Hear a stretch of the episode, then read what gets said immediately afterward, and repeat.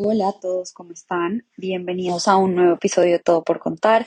Este resumen de la semana lo debía hace un montón de tiempo y em, pues quiero cambiar un poco el formato de este tema. Creo que parte de, de lo que es más difícil de hacer el podcast realmente es cómo sacar el tiempo para grabarlo, para hacer el script, para editarlo y pues para subir como el audio a las plataformas. Entonces creo que están acostumbrados a, a oír como la musiquita de inicio al, pues, al, empezar cada podcast, al empezar cada episodio, pero quiero hacerlo un poquito diferente.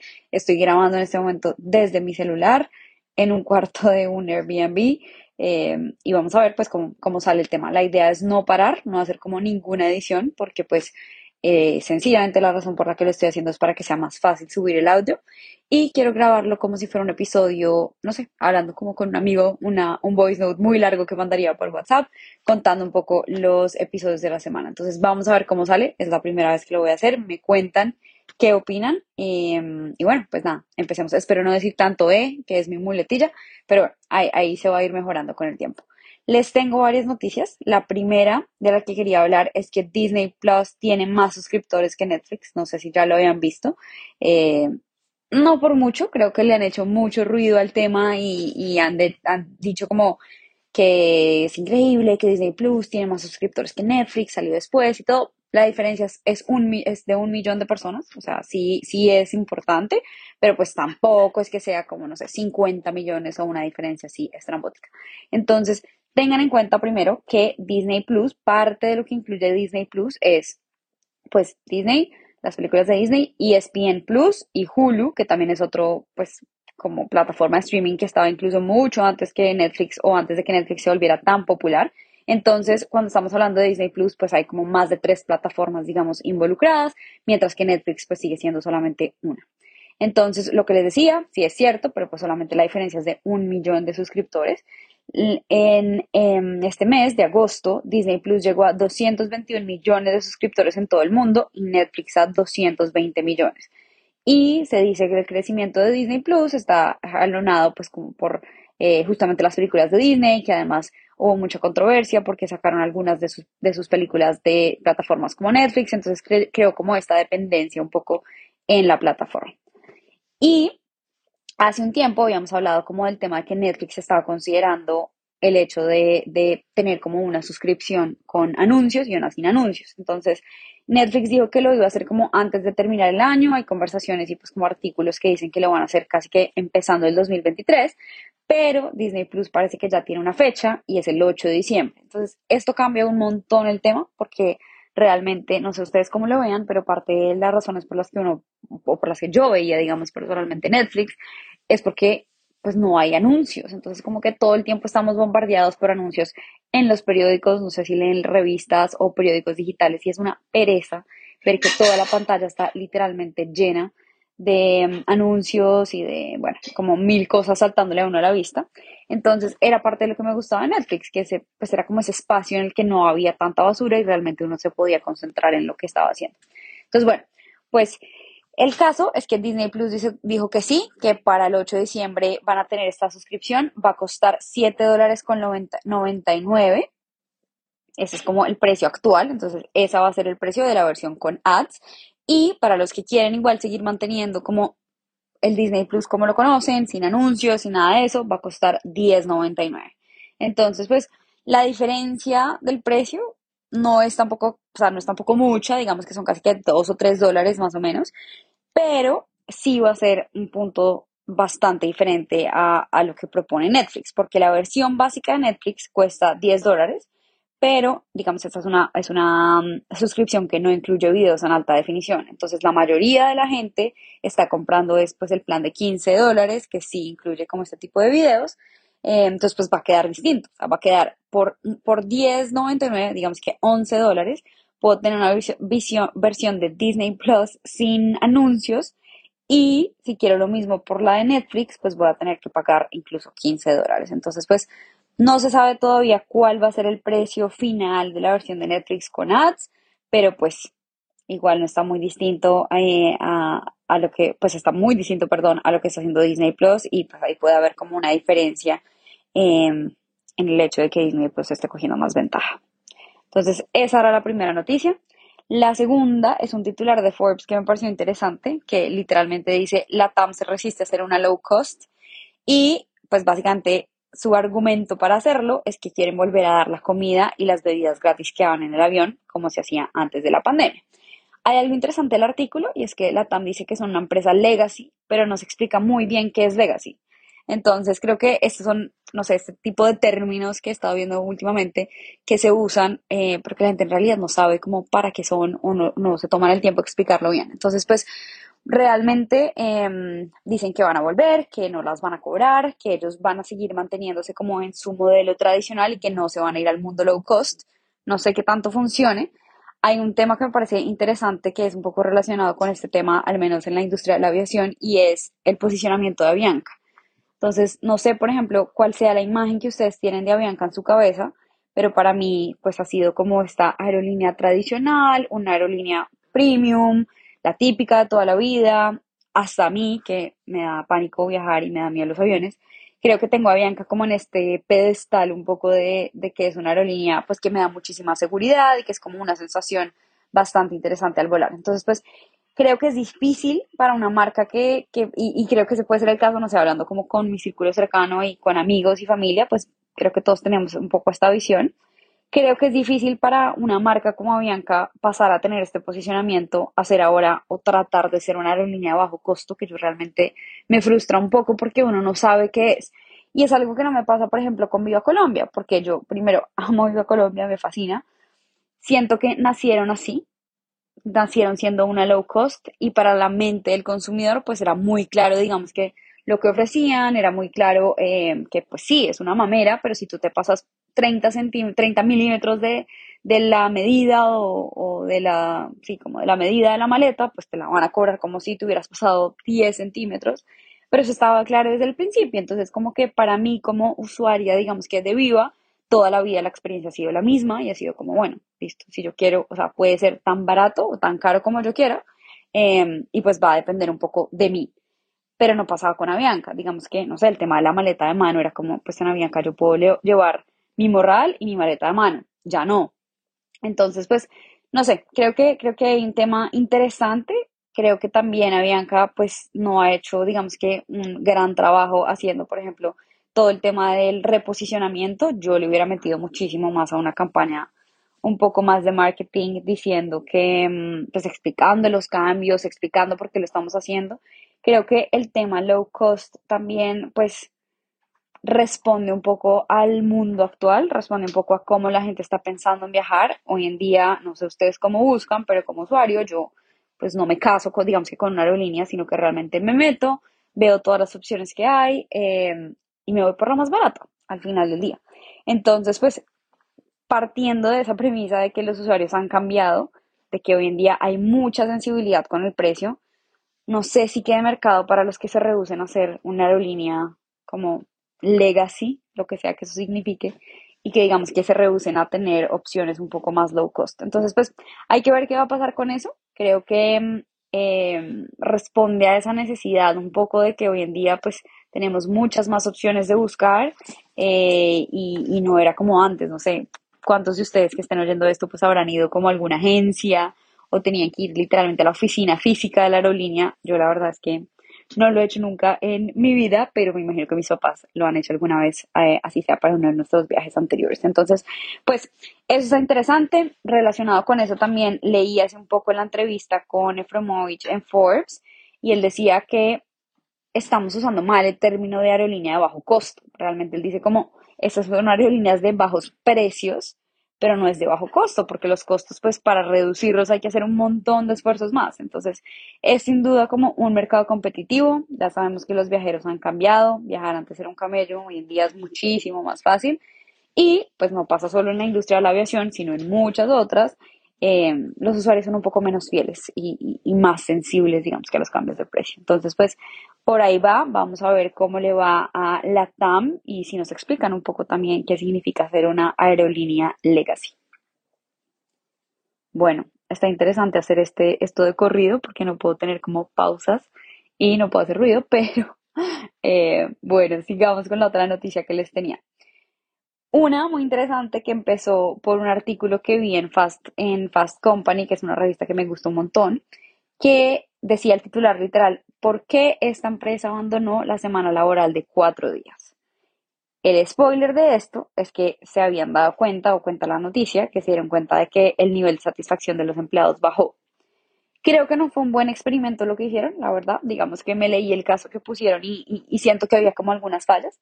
Eh, entonces las voy a contar. Primero, digamos que dijeron que cada, dejaron que cada persona escogiera el día que iba a estar afuera. Entonces, bueno, todos, equipo tal, vamos a trabajar solo cuatro días a la semana. Cada uno lo puede escoger el día que quiera. Si usted quiere salirse el jueves o el lunes, lo puede hacer.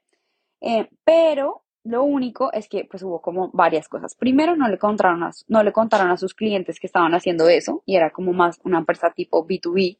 Entonces pues primero no me parece, porque también estaban atando un poco el éxito a el hecho de que sus clientes no se dieran cuenta. Entonces ellos eran como que no les digamos y si se dan cuenta o, o, si, o si creen que seguimos trabajando los mismos cinco días a la semana, pues entonces este proyecto ha sido un éxito y si no, no. Entonces, de entrada, esa métrica de éxito me pareció como floja.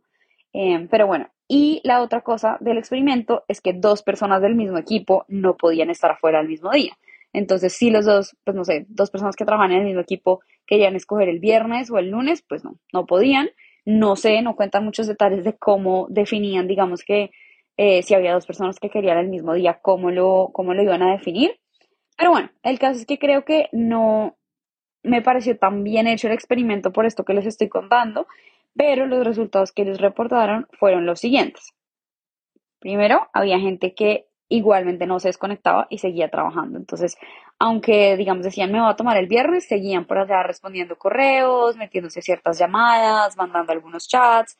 Entonces, como que primero se dieron cuenta que había gente que igual no podía desconectarse y, y lo ataron tal vez también como a un tema más de personalidad.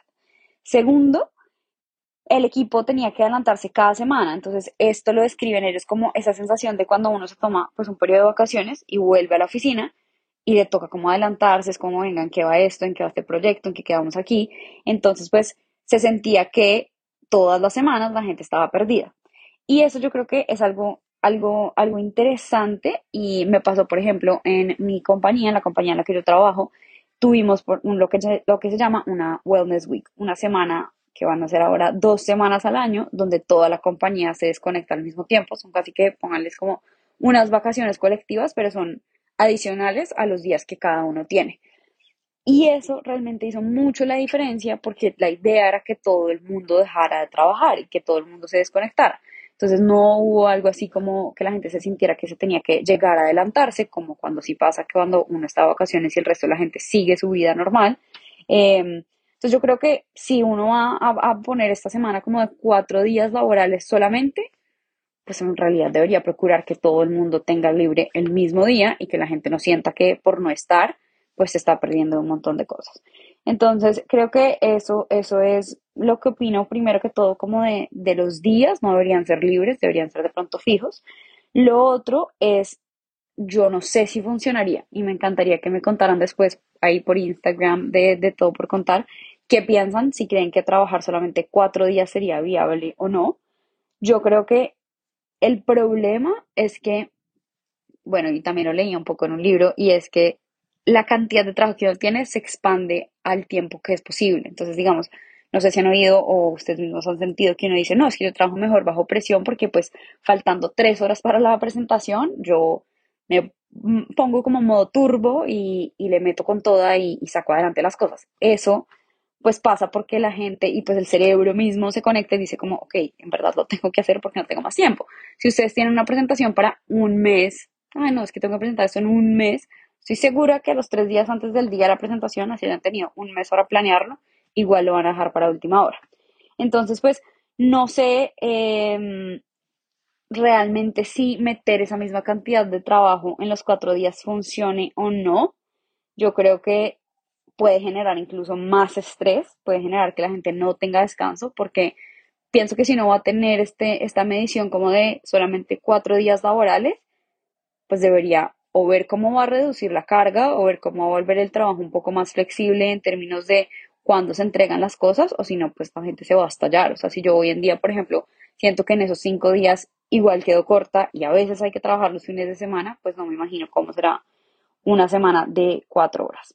Pero bueno, después de leer este artículo que les contaba, me interesé más y quise saber como un poco más acerca de, de el, pues la semana laboral de cuatro días, porque también de hecho trabajo con una persona que está en Google en el Reino Unido y ella tiene un mensaje muy, muy curioso, automatizado, entonces cuando le mandas un correo los viernes, te, te da una respuesta automática que dice, hola, no trabajo los viernes, veo tu correo el lunes, así, literal, sin explicación, sin es que yo, nada.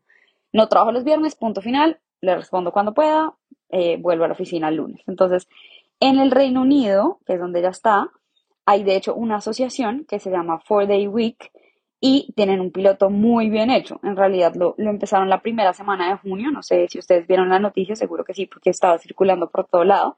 Y la idea es que el piloto pues, de junio vaya hacia más o menos noviembre, diciembre. Este piloto se hizo con más de 70 empresas, que entre ellas suman alrededor de 3.000 empleados ya, un poquito más. Y em, todo este piloto, pues digamos que las empresas que querían ser parte tenían unas fechas para inscribirse.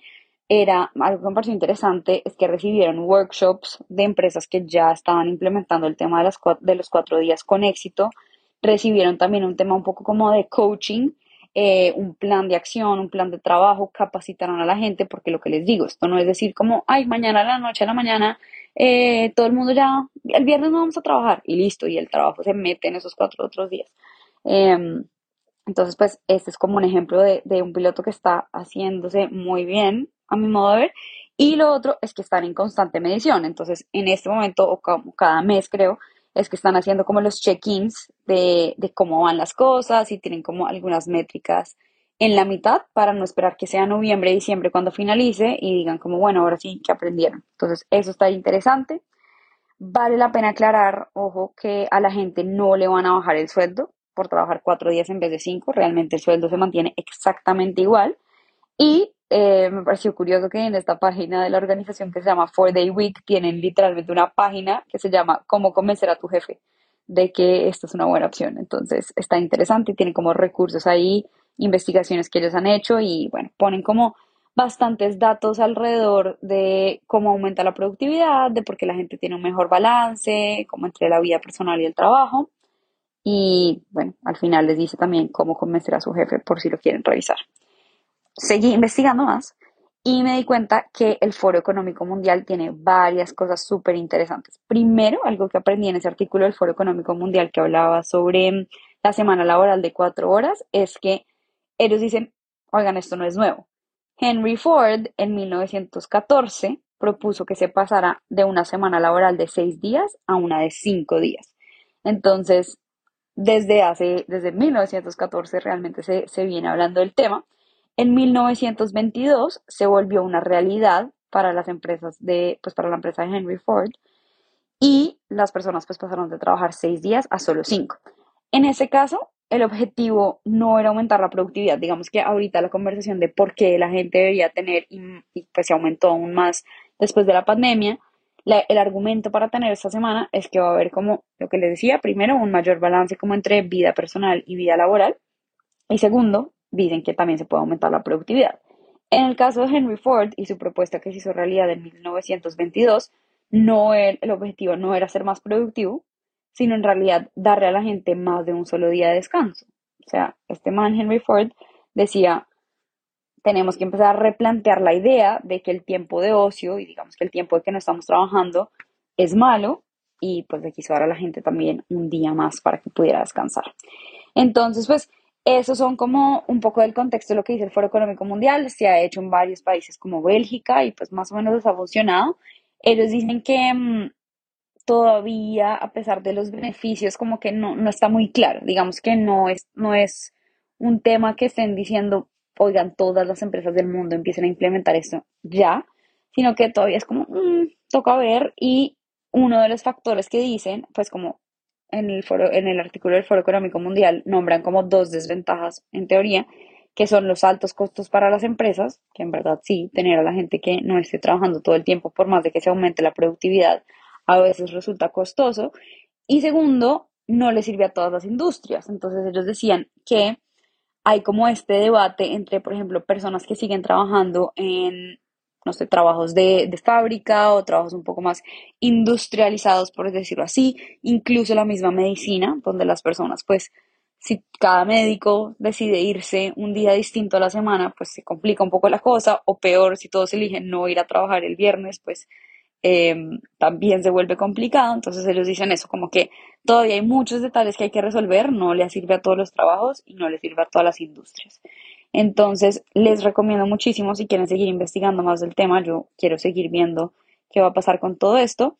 Hay una muy buena conversación con Adam Grant, que ya saben que me encanta, recomiendo muchísimo sus libros, y otros líderes en el marco de la conferencia de Davos que hace el Foro Económico Mundial. Y dentro de esa conversación está el ministro de Estado para el Desarrollo Gubernamental y del Futuro del Gobierno de Emiratos Árabes Unidos. ¿Pueden creer? Tienen un ministerio para literalmente investigar y prepararse para el futuro. El CEO de Manpower Group, y tienen, bueno, otras personas como líderes sociales y CEOs de otras empresas. Esa conversación está chévere, está disponible en el blog del Foro Económico Mundial en video y ellos también tienen un podcast que, ya les voy a decir cómo se llama, aquí lo tenía, se llama Agenda Dialogues del, del World Economic Forum y el capítulo se llama Four Day Week, Necessity or Luxury. Em, lo publicaron el 23 de junio y además me metí a ver y también tienen otras conversaciones interesantísimas de muchos otros temas que hablaron, pues como en ese panel de, de Davos de 2022, donde se reúnen líderes de todos los países desde el punto de vista como gubernamental, privado, de todo. Entonces, esa está chévere para que la oigan. Hay preguntas que hace Adam Grant, hay preguntas del público. Realmente la sensación que queda un poco al final es que todavía hay muchas cosas que descubrir. No es algo tan fácil como lo que les decía, decirle a la gente, listo, el viernes cerramos esto y todo el mundo trabaja de lunes a jueves. Hay muchos detalles, pero pues parece que es viable y, parece que se puede hacer. Entonces, creo que está interesante. Como les decía, cuéntenme qué opinan, si ustedes creen que la semana de los cuatro días les funcionaría para lo que hacen y para sus trabajos o no. Y pues podemos tener conversaciones alrededor de eso. Y bueno, creo que me sentí hablando por 22 minutos sin parar. Pero espero que les guste este episodio. Cuéntenme como siempre ahí por todo por contar qué les pareció y nos vemos la próxima semana para contarles más noticias y más cosas que me han pasado.